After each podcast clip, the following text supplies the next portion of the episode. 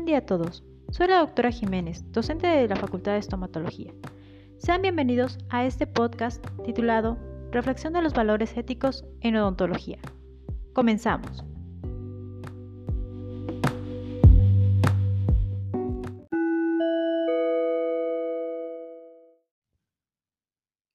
Es bien sabido que los valores en la educación son el pilar de la sociedad. Los valores en la educación superior no solo son importantes para el individuo que los desarrolla, sino para la sociedad que los rodea y en la cual se desempeñará como un actor ciudadano que prestará de alguna forma un servicio a otro individuo.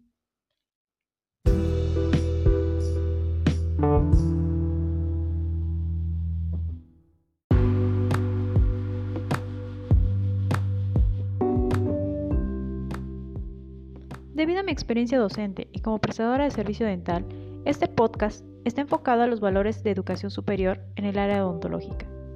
Y para empezar, ¿qué es un valor? Según el diccionario de la Real Academia de la Lengua, la palabra valor proviene del latín valere, que significa ser fuerte. Por concepto, son aquellas virtudes, principios o cualidades que determinan a un individuo. Entonces, podríamos decir que los valores son aquellos principios éticos que le permiten al individuo comportarse de una manera determinada y que este individuo tiene la capacidad de diferenciar un acto ético del que no lo es, basado en los valores adquiridos durante su desarrollo social.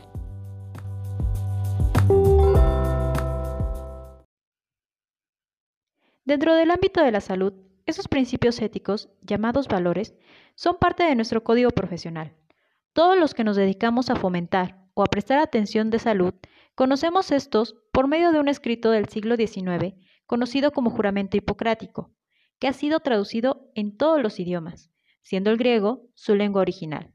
Fue adoptada por la Asociación Médica Mundial en 1948. Este compromiso ético es enseñado desde los primeros semestres de odontología, con el objetivo de crear vocación profesional. Me permito leerlo. Juramento hipocrático.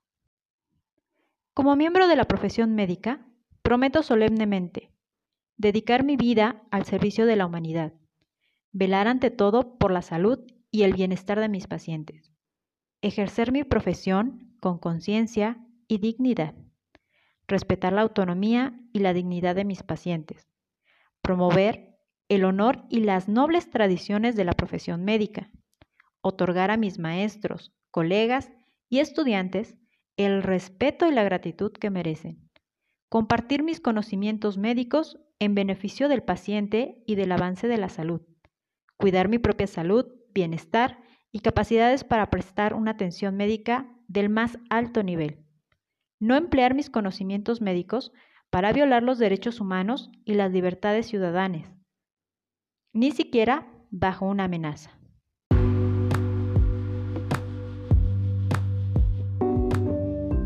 No permitir que consideraciones de edad, enfermedad, incapacidad, credo, origen étnico, sexo, nacionalidad, afiliación política, raza, orientación sexual, clase social o cualquier otro factor se interponga entre mis deberes y mis pacientes.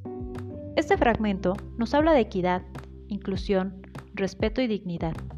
Si lo analizamos detenidamente, contiene los valores esenciales para cualquier profesional de la salud llámese médico, enfermera, psicóloga, fisioterapeuta, odontólogo, entre otras. Pero inclusive, este mismo juramento se podría adecuar a cualquier profesional que preste un servicio.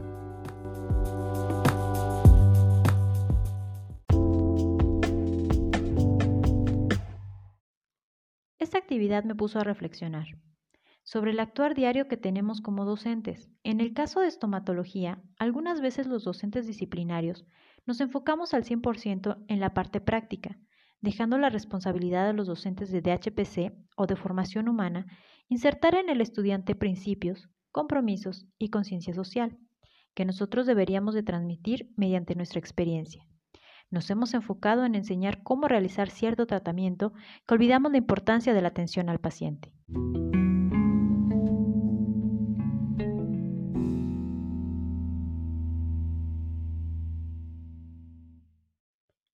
Especialista en endodoncia, donde el 90% de mis pacientes llegan a consulta por algún motivo de dolor, puedo compartir estas vivencias con mis estudiantes.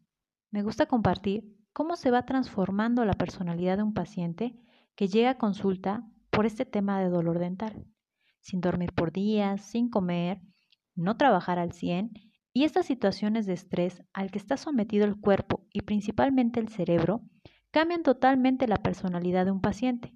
Se vuelve irritable, malhumorado y es muy comprensible debido a esta situación. Debemos de ponernos en sus zapatos y a pesar de que te habla hasta cierto punto mm, de mala forma, debes de tener paciencia, escucharlo, entenderlo y darle un tratamiento digno. Inmediatamente al anestesiar y bloquear su dolor, el paciente cambia, se relaja un poco, inclusive el desgaste mental que ha tenido a consecuencia del dolor se queda prácticamente dormido en el sillón dental. Realizas el tratamiento de urgencia y en la siguiente cita para concluir el tratamiento, el paciente ya confía al 100% en ti. Libre de dolor, el paciente es otra persona, una persona tranquila y aliviada. En lo personal, estas experiencias son muy gratificantes. Este tipo de relatos que comparto con los estudiantes en clase es para que desarrollen empatía, respeto, tolerancia y proporcionen un tratamiento digno.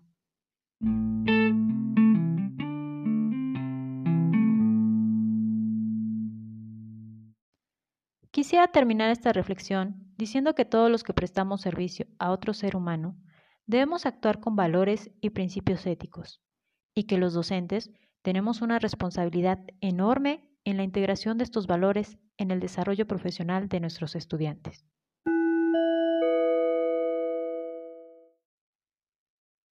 Me despido con esta frase anónima que dice, los valores no se definen por las palabras, sino por las acciones.